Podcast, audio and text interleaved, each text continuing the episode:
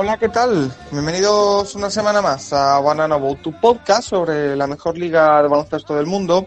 Una NBA que ha dado un vuelco total y absoluto en algunos de sus equipos. Hablábamos hace un par de semanas de que en el eh, final del periodo de fichajes podía moverse alguna pieza importante.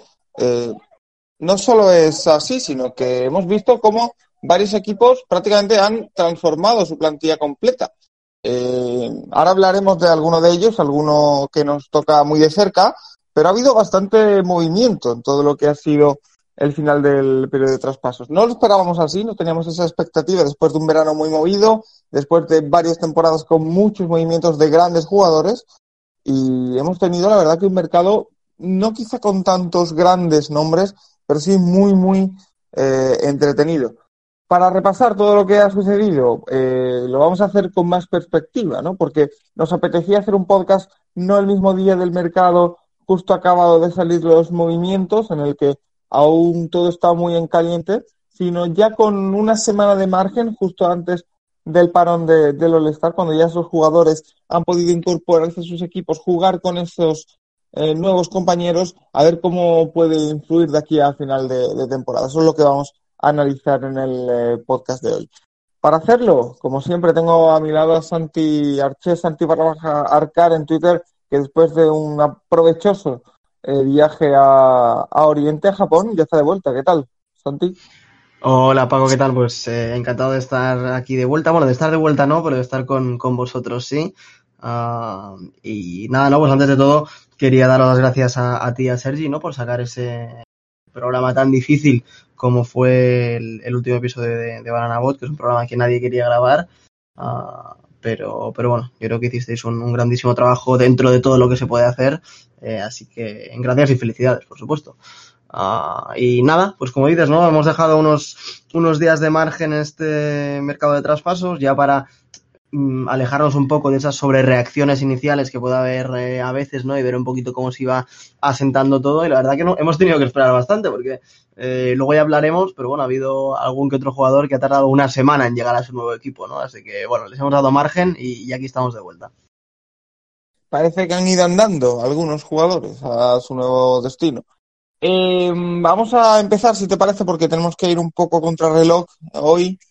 no tenemos demasiado tiempo, así que eh, yo quiero, Santi, y aquí no me voy a esconder, quiero empezar hablando de Minnesota Timberwolves. Es decir, quizá el gran animador del mercado de, fichajes del trade deadline, eh, un equipo que ha cambiado eh, prácticamente 11 jugadores de su plantilla en los dos últimos días de mercado.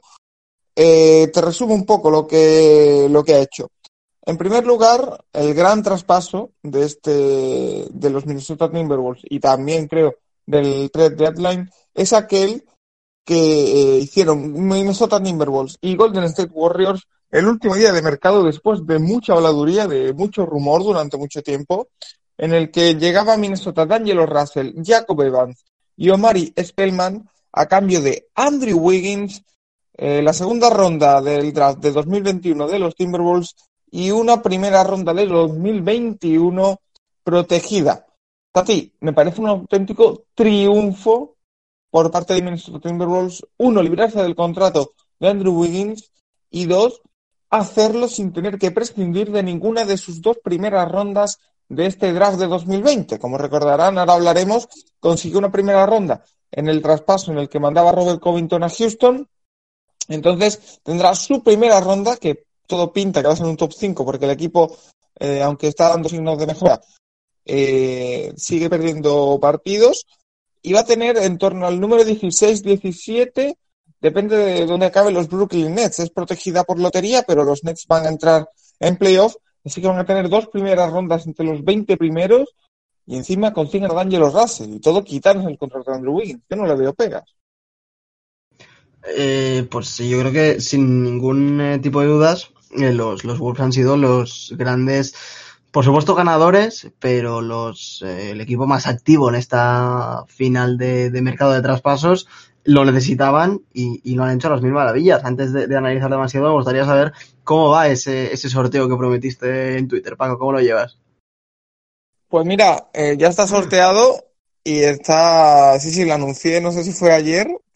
ah, no lo Sí, sí, sí. Eh, un sorteo, bueno, para el que no lo sepa, mi cuenta de Twitter prometí una semana antes del deadline, cuando empezaron a sonar rumores, que si se iba Andrew Wiggins a cambio de Angelo Russell, sorteaba una camiseta de los Timberwolves con el nombre de Rosas, que es el general manager, el número uno. Eh, efectivamente acabó pasando. Entonces he tenido que sortearla, pero ya tenemos hasta ganador. Ya he hablado con él y la, la tenemos en marcha. O sea que eh, prometo lo que cumplo. Y ese día, tú lo sabes, Santi, que eh, entré completamente en éxtasis. O sea, fue una cosa tremenda porque además de ese traspaso de Andrew Wiggins, se dio también el de Gorgi Bien, que hablaremos después. Entonces, eh, vi como dos jugadores que por salario y por eh, nivel de juego no, no querían mi equipo, los vi fuera. Es decir, eh, mi sueño hecho realidad. Y, no es para menos. Yo creo que realmente es el dinero mejor invertido eh, de tu vida, Paco, este, esta camiseta que, has sorteado. Ah, y, la verdad, como digo, que no es para menos. ¿no? Los Timberwolves han acabado quitándose eh, de encima uno de los peores contratos mm, de la NBA actualmente, que era el de Andrew Wiggins. El peor. El, bueno, se puede hablar ahí con el de John Wall por el tema de lesiones, pero sí, está top 3 eh, seguro. Ah, pero bueno, como dices tú, el, peor contrato de, la NBA a día de hoy, eh, consiguiendo a un D'Angelo Russell que te gustará más o menos. Eh, sé que es un jugador muy. Que, que, polariza mucho las, las opiniones, ah, pero bueno, que es un jugador. Mm, del cual tenía muchas ganas de disfrutar eh, Anthony Towns a su lado. Eh, y, pues en verdad matas dos pájaros de un tiro, ¿no? Consigues a un jugador eléctrico uh, y que va a ayudar mucho al desarrollo de este equipo. Ahora si quieres, en un rato hablamos de los nuevos Timberwolves, pero bueno, y además aprovechas para alegrar y, hacer feliz a tu estrella, eh, que ya llevábamos unos meses hablando, tú tenías un poquito de miedo incluso de que Carl Anthony Towns fuese el nuevo eh, Anthony Davis, ¿no? En cuanto a esa estrella que se harta de estar en un equipo perdedor, eh, parece que ahora, bueno, pues es un movimiento pensando en el futuro, ¿no? En convencer a Carlos Towns también. Yo creo que ahora está encantadísimo. Uh, y, pues como dices, ¿no? Yo creo que el, sin ningún tipo de dudas, el traspaso de este, de este final de agencia libre, hay de, de periodo de traspasos, perdón. Y que, eh, repito, a mí esas dos primeras rondas, porque se hablaba mucho, porque la comidilla entre los aficionados de los Timberwolves, en, sobre todo en España, eh, y también hay en Estados Unidos, entre los que me incluyo, era eh, cuántas primeras rondas había que dar para conseguir a D'Angelo Russell. Esa era la comidilla en los días eh, anteriores. Todo el mundo sabía del interés de los Timberwolves en, en D'Angelo Russell y que había que dar mucho. Incluso se pensaba que no iban a tragar con Andrew Wiggins y se pensaba en cuántas primeras rondas no protegidas había que dar.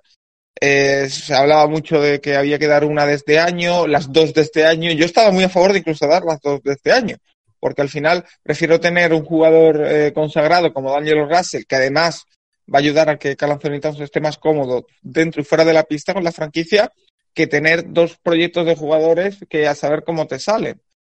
Pero una vez hecho el traspaso y habiendo salido mucho más barato de lo que yo pensaba, eh, tener dos primeros, eh, dos primeras rondas del draft es algo tremendamente jugoso, no solo para poder seleccionar, sino también para no sé, buscar un posible traspaso por otra estrella.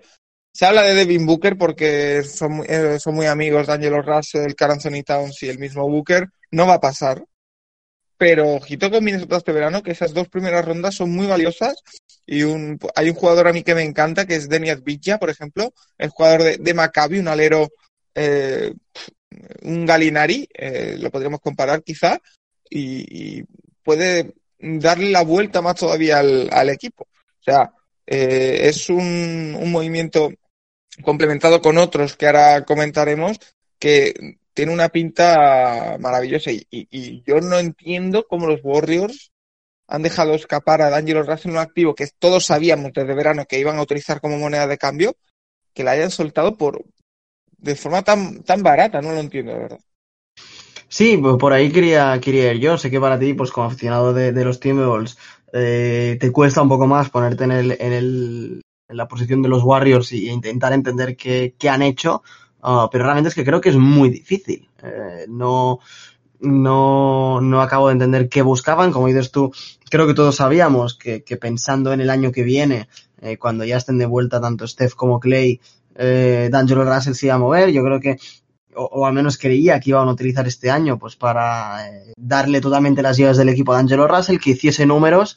Uh, y pues por supuesto, entre esta temporada, que tenían que buscar que fuese una buena temporada, unido a eh, la temporada pasada en, en, los Nets, que realmente fue una muy, muy, muy buena temporada, seguramente la mejor temporada de D'Angelo Russell en su carrera, pues buscar eh, algún movimiento interesante. Eh, lo único final, que me puede sí. cuadrar, lo único que me puede cuadrar es que eh, cuando estén todos, y hablo de Curry, de Thompson, de todos los lesionados, Andrew Wiggins puede encajar mejor en ese quinteto que D'Angelo Russell. Es lo único que me puede cuadrar. Pero aún así.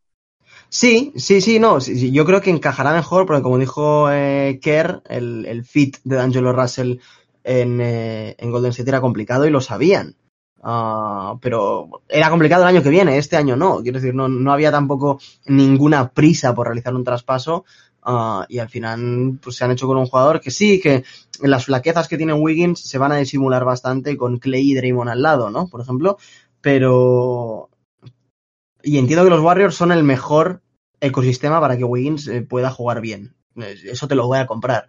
Pero creo que había otras opciones, eh, no, como digo, no había ningún tipo de prisa y no acabo de entenderlo. Además, aprovecharon este traspaso para eh, abrir dos huecos en la plantilla. y si ahora no me equivoco, puede ser que sí, pero este traspaso cronológicamente pasó después que el traspaso con Filadelfia eh, por Burks y, y, Robinson, ¿verdad? Que en ese traspaso ya habían abierto dos huecos en plantilla que necesitaban. Aquí abrieron dos más. Eh, sí que es cierto que consiguieron dos, dos, eh, dos picks, ¿no? Pero eh, en dos traspasos abrieron cuatro huecos en la plantilla, to totalmente innecesarios, como digo, y me sorprendió bastante, ¿no? Este movimiento y, y yo realmente sigo sin, sin verle demasiado sentido porque eh, mandaron a Alec Burks y a Glenn Robinson tercero a Filadelfia a cambio de tres segundas rondas, una de 2020, una de 2021, una de 2022, vía Dallas, Denver y Toronto, respectivamente. Que, cierto, Paco, si me lo permites, en ese traspaso con Filadelfia tampoco sacaron las mejores rondas que podían sacar. O sea que tanto Minnesota como Philly, en traspasos con, con Golden State, han mantenido ganando, ambos ¿no? equipos las rondas eh, más jugosas que tenían tanto Minnesota como Filadelfia, ¿no? O sea que Golden State realmente no ha dado ni una quiero pensar que Bob Myers, el general manager de, de Golden State, eh, está intentando que no le pase lo que ya le ha ocurrido. Es decir, eh, este año va a tener una primera ronda probablemente top 3, que puede ser un James Wiseman, por ejemplo, para unir a ese quinteto, que puede ser el año que viene mm, tremendamente mm, brutal. Y con todas estas rondas quiere crear fondo de armario para tener una plantilla profunda y que no le a salarios bajos y que no le ocurra lo que le ocurrió con Livingston y Guadala, etcétera, que cuando se le han ido, eh, pues ha sufrido bastante la plantilla porque no tenía el nivel. Entonces, eh, la explicación puede estar por ahí. Igualmente, me cuesta mucho entenderlo porque podría haber sacado mucho más tanto por Brooks, Burks y Robinson como por eh, Daniel Russell. A mí, como aficionado de los Timberwolves, maravilloso. Por parte de los Warriors, la única explicación que le doy es esa, que eh, puede negociar mejor que por esa primera ronda top 3 protegida del 2021 que se convertiría en desprotegida del 2022 eh, de los Timberwolves, las tres segundas rondas en años consecutivos de Filadelfia, eh, crear fondo de armario quizá para esa plantilla a la que le quedan dos, tres años eh, para que sea barata, no sé, no, no entiendo, no encuentro otro, otra explicación. Pero es que las tres picks que reciben de Filadelfia, Paco, date cuenta que son una segunda ronda de Dallas de este año, que será eh, bastante mala. Eh, una segunda ronda de Denver el año que viene, que de nuevo será bastante mala. Y una segunda de Toronto en 2022, que de nuevo yo creo que será bastante mala, a no ser que, Ojo, que los Raptors no sé. se, se, desmonten. Lo único que puedo entender ahí es que en ese 2022 entren por fin jugadores de, de high school en el draft, que puede ser eh, que ocurra, ¿no? Se, va hablando, se viene hablando de 2022-2023 y ese draft de 2022 sea, entre comillas, un draft doble, ¿no? Con, con los jugadores de primer año de universidad y los de high school. Uh, y entonces será un draft eh, realmente muy jugoso y que la segunda ronda será prácticamente como una primera, ¿no? Pero eh, las dos otras picks, la de 2020 y 2021, tienen valor eh, prácticamente nulo. Uh, y sí, como dices tú, la única explicación es pues eh, alejarse no de estos años que han tenido sin picks, eh, acumular algo de, de picks y, ponerlos en la nevera por lo que pueda ocurrir y tener también assets para moverse. Pero, pero bueno, es que de los dos equipos sorprende que han pescado de lo peorcito que tenían tanto Minnesota como Filadelfia en, en, el armario. Es que Santi, imagínate el año que viene, eh, Minnesota, eh, Minnesota, sí, claro que sí. Golden State Warriors puede tener un, un, quinteto que sea Stephen Curry, Clay Thompson, Andrew Wiggins, Draymond Green y James Wiseman. Sí, sí, no, sí, sí, sí la pinta la tiene, pero eh, ¿no, ¿no, te recuerda un poco a, a los Warriors del principio, ¿no? Con, con Wiggins haciendo de, de, Harrison Barnes un poquito.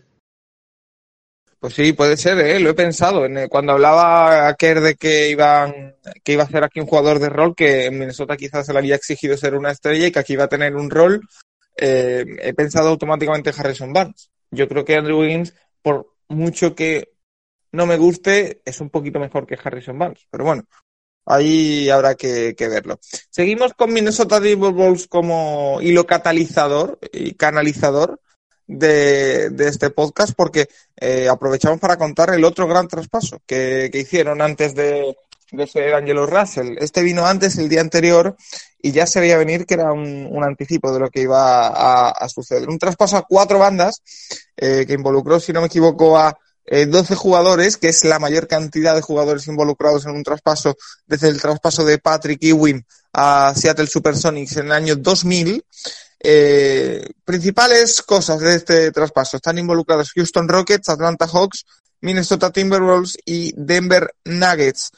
Eh, Robert Covington se va a Houston, eh, en donde, bueno, prácticamente llegó y besó el santo, un jugador que eh, encaja desde el primer momento en el esquema de Mike D'Antoni. Eh, a mí me preocupa principalmente Houston en, en playoff, a ver cómo, cómo son capaces de reducir algunos pivots, porque eh, pierden a Clint Capela, que se va a Atlanta Hawks. Y ahora te voy a lanzar una pregunta, Santi, porque esto de Clint Capela a Atlanta me gusta muchísimo.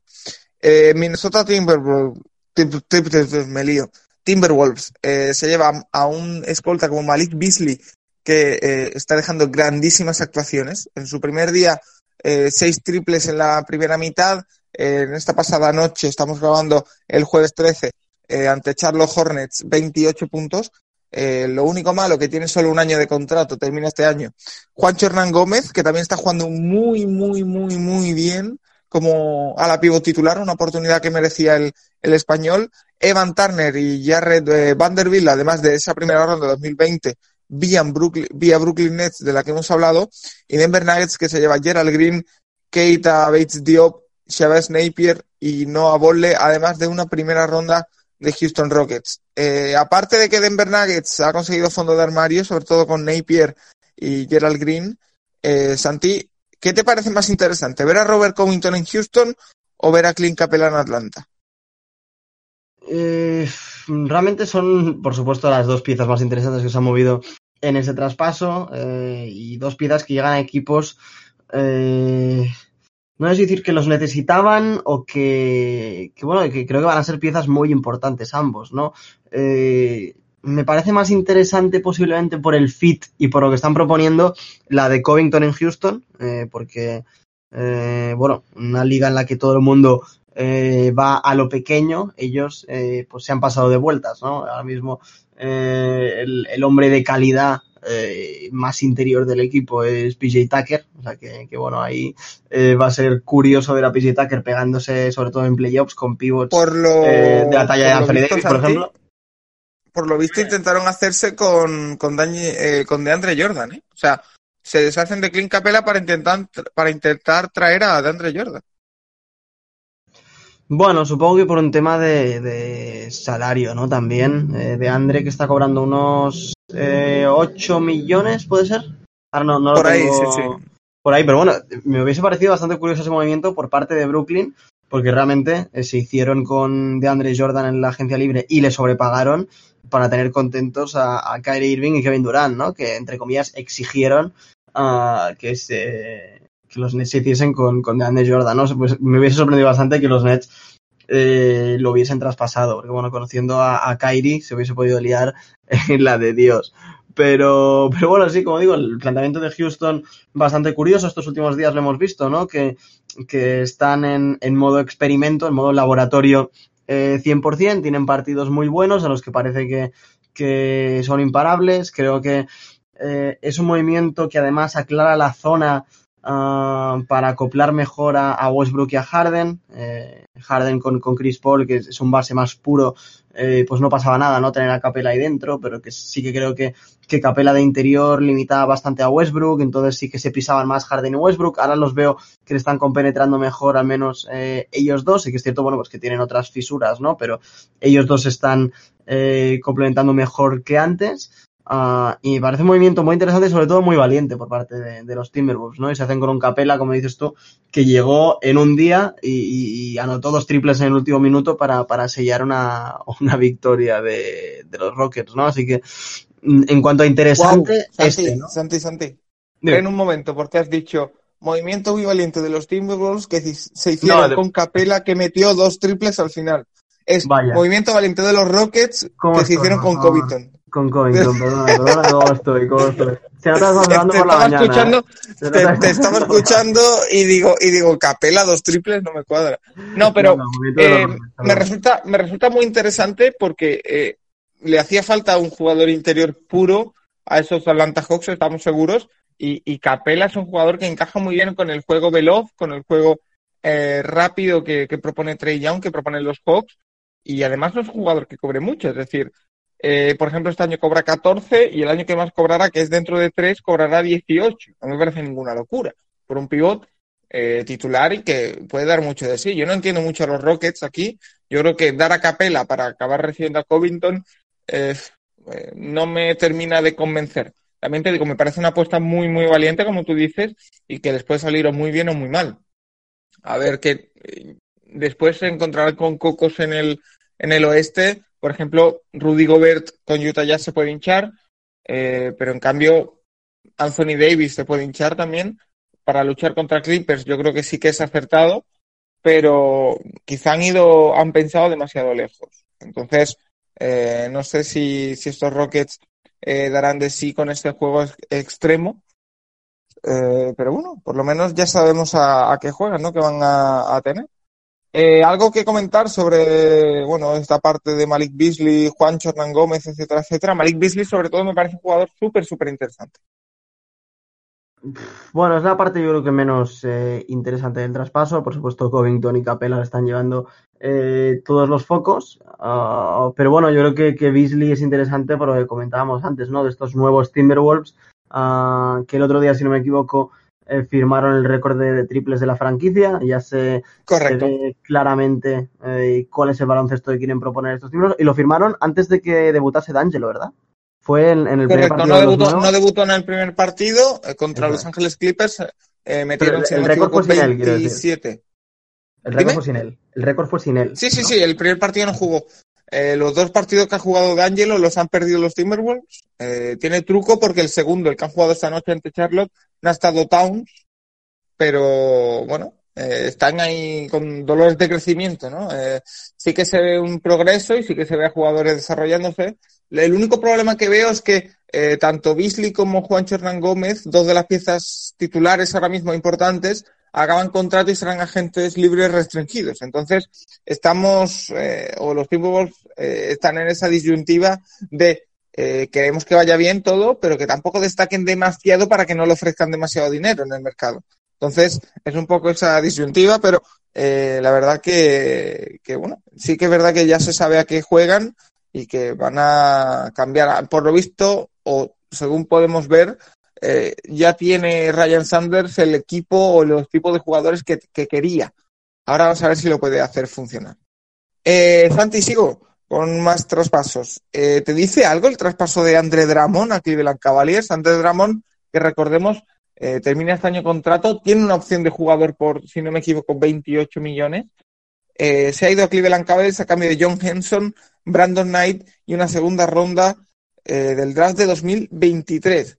Eh, no me dices excesivamente nada este traspaso y en Cleveland no entiendo, de verdad. O sea, sí que es verdad que, eh, bueno, pueden ganar que si eh, ejerce esa opción Andrés Dramon este verano, puedan tenerlo como moneda de cambio el, el, año que viene, pero aparte de eso, ni encaja en el equipo, ni encaja en la filosofía. Andrés Dramon para mí me parece un jugador un poco desfasado, en el sentido de que su estilo de juego no encaja con la nueva NBA. Eh, no sé si te dice algo de traspaso. No me dice nada y sobre todo teniendo en cuenta que Tristan Thompson no ha salido de Cleveland, ¿no? Que parecía que era lo que tenía que ocurrir. Eh, como digo, no, no ha pasado.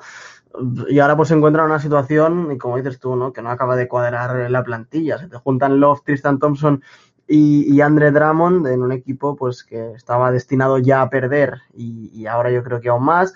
Lo único que puedo eh, entender es eh, o, tenerlo en cuenta como moneda de cambio o, tenerlo como reserva para, para, lo que puedan hacer este verano con, con Tristan Thompson, que, yo creo que va a salir del equipo.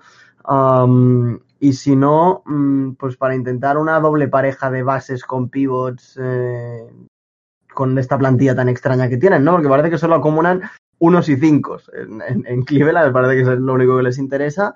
Y, no lo sé, realmente un movimiento muy extraño. Sí que es cierto que no han pagado demasiado por él, porque Henson tenía un valor prácticamente nulo y Brandon Knight no hace falta que te lo diga, pero, pero realmente un movimiento que, que no, no, me dice demasiado. Nada, la verdad. Ni siquiera teniendo en cuenta, como te digo, el verano que viene, porque al final eh, Detroit recibe a Brandon Knight eh, que es un jugador ya que creía que hacía años que estaba por ahí en China en Europa, pero no, sigue estando en la NBA. John Henson, que tampoco dice nada de una segunda ronda 2023. Eh, para eso no era mejor para Detroit aguantar hasta verano y uno, o, liberas ese espacio salarial, o dos, eh, si ejerce la opción de jugador, lo traspasas el año que viene por lo que te ofrezcan. Eh, el, huelo cierta desesperación de Detroit en este traspaso. Es que yo creo que, que, a Detroit se estaban acumulando los frentes abiertos, ¿no? Que sea Andre Drummond por un lado, tienes la incertidumbre de si firmará la, la, renovación o no, que la firmará, porque esos 28 millones y medio no va a decir que no. Uh, tienes ahí el caso de Rick Rose. Ojo, no sé yo, ¿eh? No ¿Le van a pagar yo, ¿eh? más, Paco? Más no, pero más años sí. Bueno, pero estos 28 más vale pájaro en mano, ¿no? Creo yo. o sea, por eso, no, no precisamente por el más vale pájaro en mano, creo que va a salir al mercado de agentes libres si alguien le, como mínimo 25 millones al año, cuatro años, seguro. Entonces, yo creo que prefiero asegurar cuatro añitos. ¿eh? No sé yo, eh, no sé yo también. Es cierto que viendo el, el, poco, lo poco que se ha pagado por él, porque al final han dado a dos jugadores prácticamente nulos en esta liga, el valor de, de Dramon en la NBA no se, no lo miran con demasiados buenos ojos, ¿no? Por supuesto es un expiring que tiene esta renovación, pero es que no he visto es que ni rumores de ningún equipo interesado en él.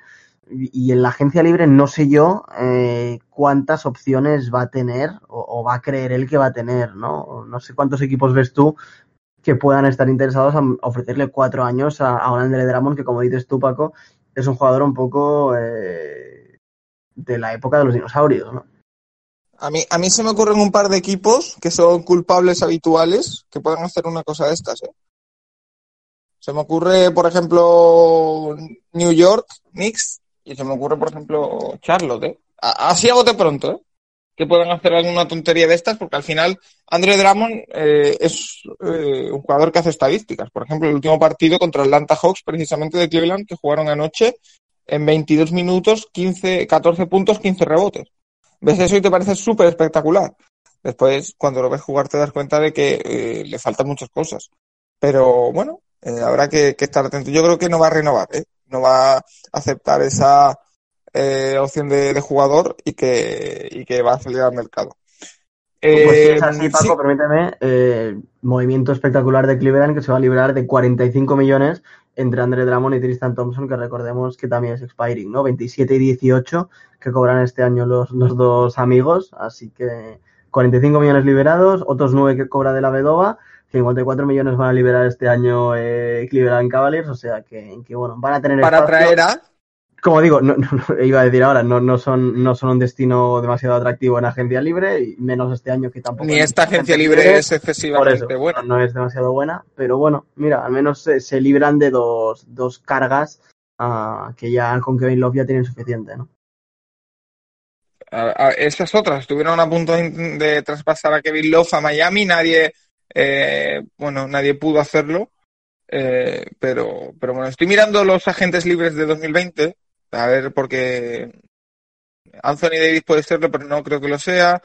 Eh, Jalen Brown, Mike Conley, nada así excesivamente. Ser Chivaca, podría, podría ser el jugador que buscan los, los Cavaliers. Eh, sigo, uno de los movimientos que me sorprende porque se ha hablado muchísimo de este movimiento, que a mí no me parece tan espectacular, pero se pelearon muchos equipos grandes por él. Eh, Marcus Morris se marcha a los Clippers eh, a cambio de Maurice Harless, una primera ronda de 2020 y una segunda ronda de 2020 vía Detroit. También está metido Washington Wizards en el traspaso a tres bandas que se va Jerome Robinson. Eh, Santi, ¿de verdad te parece tan valioso Marcus Morris como para mandar a Harles más una primera ronda más una segunda? Realmente no, oh, pero los Clippers quieren instaurar esta cultura ah, de equipo defensivo duro. Ah, creo que Mo Harkless no estaba acabando de encajar en el equipo. Eh, otro alero, eh, pues que al lado de, Paul George y, y, Kawhi Leonard, perdón, pues no estaba, eh, como digo, acabando de encajar. Y tienes un Marcus Morris que, que sí, que también es otro alero, pero bueno, es más un 4. y que en alguna alineación muy bajita lo puedes poner hasta de 5. A mí no es un jugador que me entusiasme, además está bastante tocado de la azotea, ah, pero, pero bueno, los Clippers quieren esta, mm, este, este estilo de juego, creo que eh, es otro de las pequeñas decepciones de la temporada, como está yendo la temporada de los Clippers, que para mí eran favoritos absolutos eh, a ganar el anillo y se han querido mover. Tranquilidad, tranquilidad. Bueno, sí, sí, no, por supuesto, pero que no, que para mí la temporada regular no, no vale demasiado, ¿no? Pero sí que mirando números, yo al menos eh, pensaba que iban a, estar un poquito más arriba, ¿no? Eh, sigo pensando que en playoffs son eh, favoritos junto a Lakers sin ningún tipo de dudas para llevarse el oeste, ¿no? Por delante de Houston, de Denver de, y de Utah, por supuesto, ¿no? O sea, que, que eso, pero sí que es cierto que mirando los números y las sensaciones parece que no eran las ideales y bueno, pues han querido mover para ahí para reforzar aún más esta identidad defensiva del equipo, ¿no? Así que bueno, movimiento un poco para, para sentar las cosas en, en Los Ángeles y, para deshacerse de un Mojarkles que yo creo que tiene más valor del que ha aparecido en este trade, pero, pero que no estaba encajando en el equipo, ¿no? Entonces, pues bueno, el movimiento eh, un poco sin más, pero, pero bueno, para reforzar esa, esa identidad, como digo. No sé si tiene más valor o no, pero que eh, eh, valga, haya que añadirle una primera ronda y una segunda para traer a Marcus Morris, wow. Eh, más movimientos. Otro de los grandes movimientos que para mí está un pelín sobrevalorado es la llegada de Andre Iguodala a Miami Heat, un jugador mayor, 35 años, si no me equivoco, Iguodala, eh, que lleva medio año sin jugar y que llega a Miami Heat junto a Jay Crowder y Solomon Hill.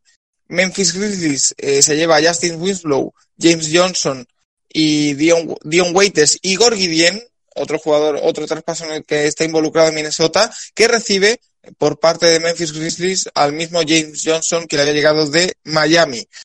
Eh, ¿Qué te llama la atención de esto, Santi? Andrew Guadola puede ser útil en Miami. Les falta quizá que no han completado lo de Danilo Galinari, ¿no? Que también sonaba. A mí lo que más me llama la atención es eh, lo que han podido sacar eh, los Memphis Grizzlies al final, ¿no?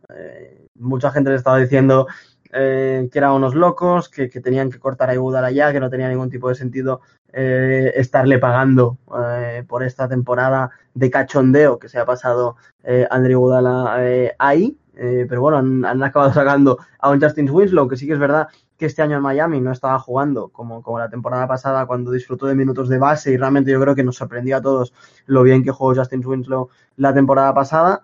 Y, bueno, pues sacar a, Winslow, a James Johnson y bueno, ya veremos qué pasará con, con No, no lo han cortado, ¿no? O no sé qué harán con él. Eh, estaban en, en, ello, estaban eh, trabajando en el, en el buyout, pero vamos, a Justice Winslow y a Gorgie Dien como mínimo ya lo han sacado. James Johnson lo han mandado a Minnesota y Dion Waiters lo quieren cortar, pero llevarse a Justice Winslow y a Gorgie Dien por Iguodala y Jay Crowder y Solomon Hill no está mal.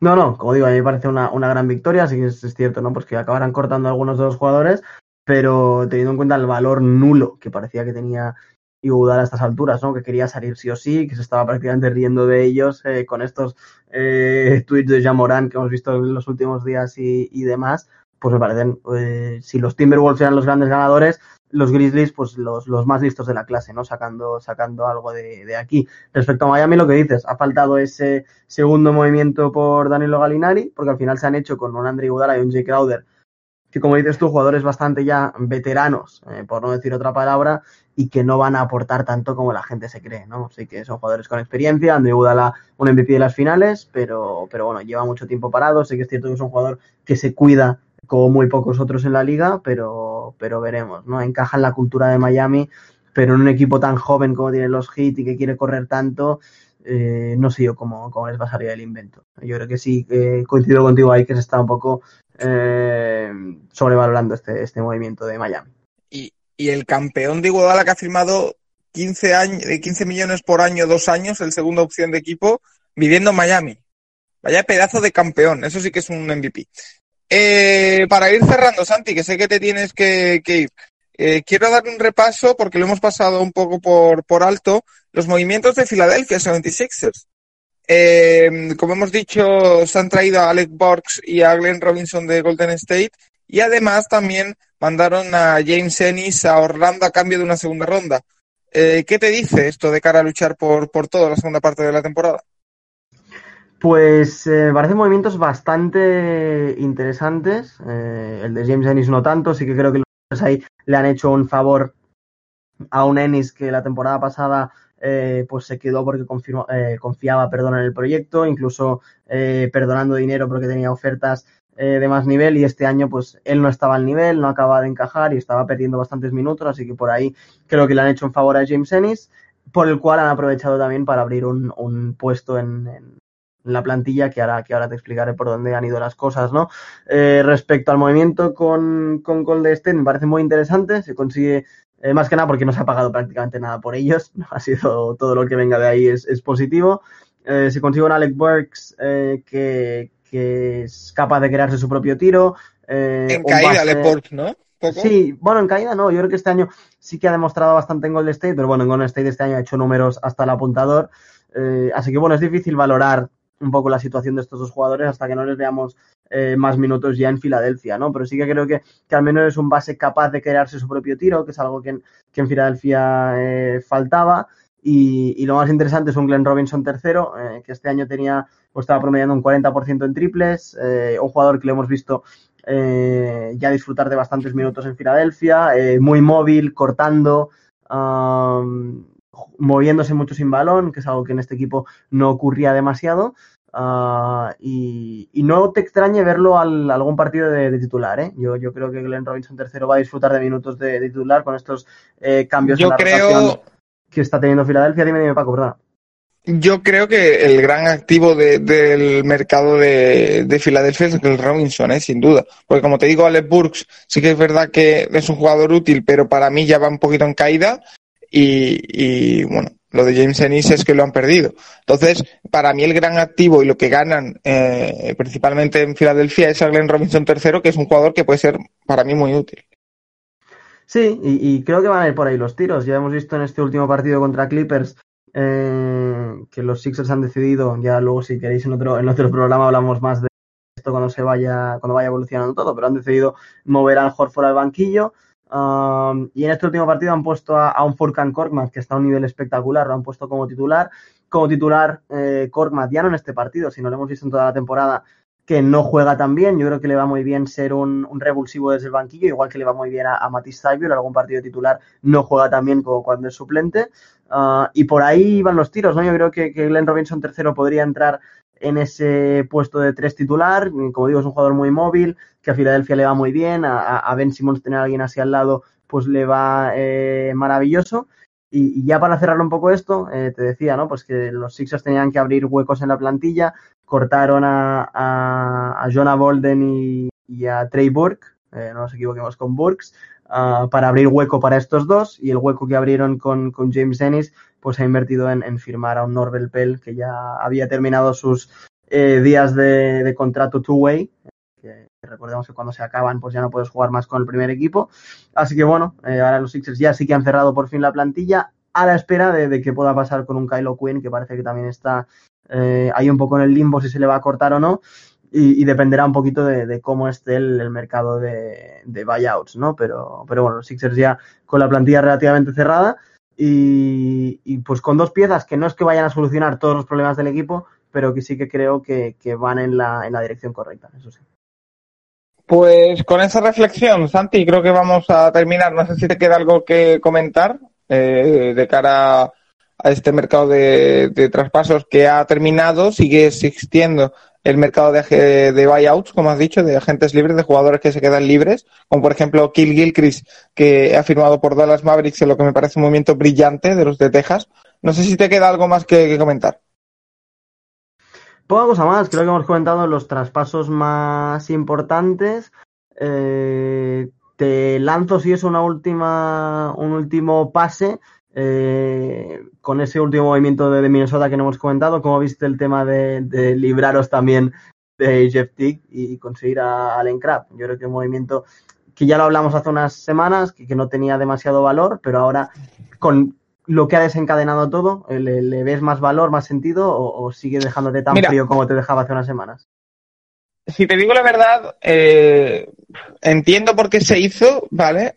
Porque el movimiento, para que lo, lo entienda la, la, gente, es eh, Jeff, Jeffrey y Treveon Graham a, a, Porla, a, perdón, a Atlanta a cambio Jeff, de Jeff Alan Crab. Eso es. Uh -huh. Eso es. Eh, no le veo mucho sentido, porque al final eh, era un jugador expiring, Jeff Tick, 19 millones que podías liberar en verano. Eh, no sé si salarialmente hubiera sido posible hacerlo, eh, lo de Angelo Russell, si no se hubiera soltado Jeff Tick. Creo que sí, porque Alan Craft es más o menos el mismo contrato que Jeff Tick. Eh, creo que ha sido más un traspaso sentimental, en el sentido de que Jeff Tick quería volver a Atlanta, no se sentía cómodo en Minnesota y tampoco estaba cómodo en la plantilla, que deportivo. Es decir, eh, ahora mismo Jeff Tick como base suplente de Angelo Russell no sería súper útil en Minnesota, porque tiene, tenemos a McLaughlin que le pone mucha voluntad, pero es evidente que le falta calidad. Eh, pero bueno, la verdad que me sigue dejando un poco frío el traspaso, pero se hizo hace bastante tiempo, una semanita o así, o sea que eh, después de toda esa tormenta era algo también que tenía que llegar porque no estaba contento eh, Jeff Tick en, Minnesota y quería volver a Atlanta, o sea que eh, blanco y en, en botella.